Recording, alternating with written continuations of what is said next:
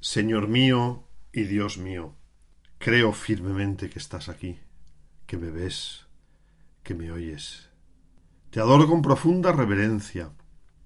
Te pido perdón de mis pecados y gracia para hacer con fruto este rato de oración.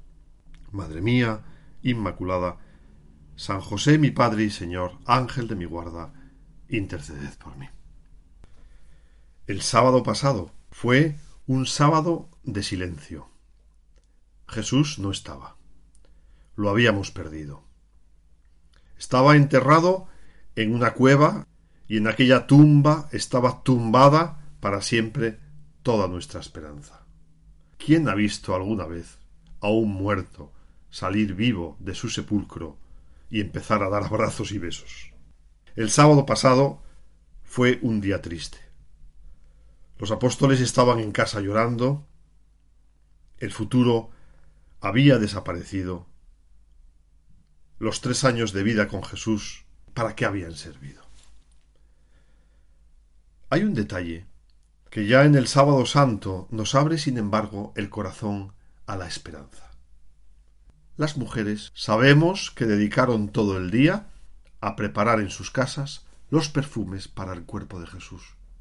Se pasaron las horas eligiendo perfumes y preparando paños. El Papa Francisco nos lo recordaba en la vigilia pascual de este año. No se quedaron paralizadas, no se encerraron en el pesimismo, no huyeron de la realidad. Realizaron algo sencillo y extraordinario. Prepararon en sus casas los perfumes para el cuerpo de Jesús. No renunciaron al amor, y con ellas estaba María.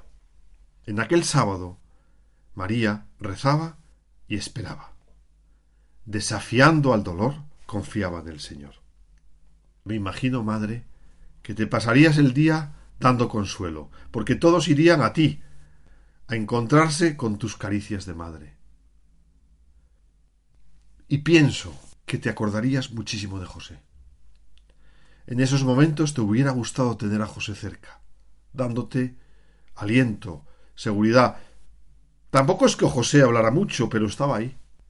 Como cuando un hijo que está fuera, por ejemplo, en la universidad llama a casa, lo coge el padre y pregunta, el padre pregunta, ¿qué tal hijo? ¿Cómo van las cosas? Bien, papá, bien. ¿Qué tal van las asignaturas? Pero a los treinta segundos te dice, te paso con tu madre. No se sabe si es que no sabe decir más cosas o es que tiene a su mujer, a mamá, dándole patadas. Todo esto fue hace una semana. Han pasado siete días y todo ha cambiado. Se ha producido una revolución. Ha nacido una vida nueva, una esperanza nueva, un mundo nuevo, con una vida nueva. Y ya estamos en esta vida nueva. Mm, no estoy loco. Al menos no estoy muy loco. Y yo también estoy confinado. Yo tampoco puedo salir a la calle. Es más, quizás como tú, he tenido como amigo estos días pasados al coronavirus. Y sin embargo, todo ha cambiado. Desde el domingo de resurrección todo es distinto. Es tan gordo que no le entra el vestido de 24 horas. Es que no, 24 horas no dan para celebrar tanto. Y entonces se extiende durante toda la semana el domingo de resurrección un domingo de siete días para intentar contener este hecho tan simple que lo cambia todo. La losa sale volando, como el lanzamiento de martillo de las Olimpiadas, sale volando y Jesús, él mismo, pero glorioso, sale del sepulcro, que es un lugar donde quien entra no sale. Pero Jesús salió salió por ti, por mí, por nosotros, para llevarnos la vida donde había muerte, para comenzar una nueva historia que se había acabado, porque había sido tapada con una piedra. Él quitó la roca de la entrada para remover también las piedras que a veces sellan nuestros corazones. Y quizás ahora hay en tu corazón y en el mío una losa que está sellando. El Papa Francisco hace una semana nos decía Hermana, hermano, aunque en el corazón hayas sepultado la esperanza, no te rindas, Dios es más grande. La oscuridad y la muerte no tienen la última palabra. ¡Ánimo! Con Dios nada está perdido. Y este domingo de resurrección que ocupa siete días, se le rompen las costuras. Y entonces celebramos la resurrección cada domingo del año. Por eso la Iglesia, que es Madre Buena, nos obliga, entre comillas, a asistir a misa. Qué melones somos los cristianos cuando nos quejamos de esto. Qué melones, madre mía. Jesús, pero qué enamorado, sales en busca de apariciones, Señor. Hoy sábado es Marcos quien nos cuenta cómo fueron las primeras apariciones. Cada evangelista da su versión de los hechos. Coinciden en lo fundamental, pero hay recuerdos que se confunden. Esto nos pasa a nosotros. Recordamos algo que ha sucedido hace treinta años y discutimos. ¿Quién rompió la puerta del horno aquel domingo de resurrección? Fuiste tú, Javier, y fue a las nueve y cuarto. Que no, que no, que no, que no, que fuiste tú, y fue a las ocho cuarenta y cinco. Que te digo que no, que siempre tuviste memoria de pez. Es conocido que los peces no recuerdan lo que sucedió tres segundos antes. Marcos, cuando cuenta, es escueto. Y de su relato destacan tres cosas. Primero, Jesús te apareces, en primer lugar, a María Magdalena, a una mujer. María Magdalena. La conocemos muy bien. Había estado muy mal, muy alejada de Dios, de los demás, de la felicidad. A lo mejor tú has estado también muy alejada, muy alejado. Pero a Jesús le da igual, porque la clave va a ser el amor. Y de eso María sabía mucho. Es, primer dato, una mujer. Jesús quiere agradecer su fidelidad. Es una incondicional. Quieres festejar la belleza de un corazón femenino. La Magdalena había estado en la cruz y conocía a Jesús lo que es sufrir de primera mano, no porque se lo hubieran contado, no por referencias. Es muy distinto ver algo, ser protagonista y contarlo, que contar algo de segundas. También se puede contar, pero no es lo mismo. Jesús, realmente tu manera de pensar y de mirarnos es tan distinta, tan divina, eliges lo que ninguno elegiría.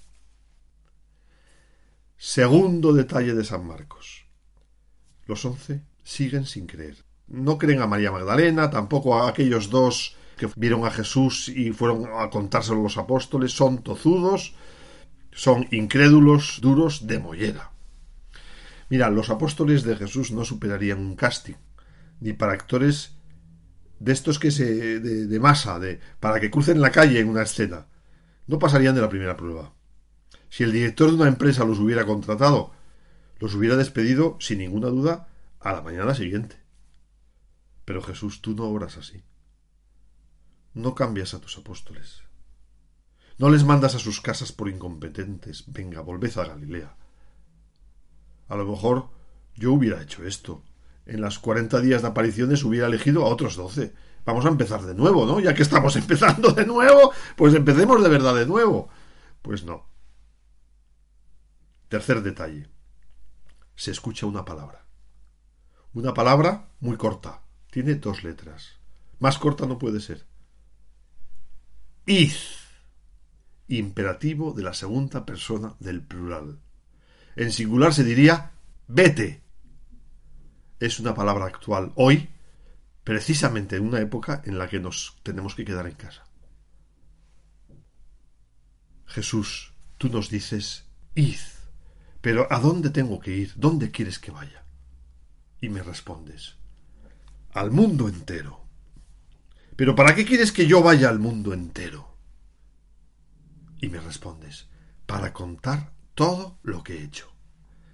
Para contarles a todos que vivo, que les amo, que el camino de la felicidad no es una vida cómoda, no es la PlayStation de la cual estamos ya aburridísimos, ni una playa de arenas finas. La persona que conozco mucho se ha pasado la cuarentena del coronavirus viendo en Google, en Internet, islas desiertas. Y ha, recorrido las islas Fiji de una en una, y son miles. No es una vida cómoda, sino un corazón que sabe servir, que sabe querer. Jesús te dice, vete. Desde casa, pero vete. Porque ahora ya todo es posible. Porque has resucitado, Señor. Porque vives. Yo puedo cuidar de los míos. Puedo de mil maneras emocionantes ayudar a tantas personas desde mi casa. Cuando aplaudimos en las calles, siempre hay en, en muchos sitios alguien que canta algo. En mi calle hay uno que toca la gaita.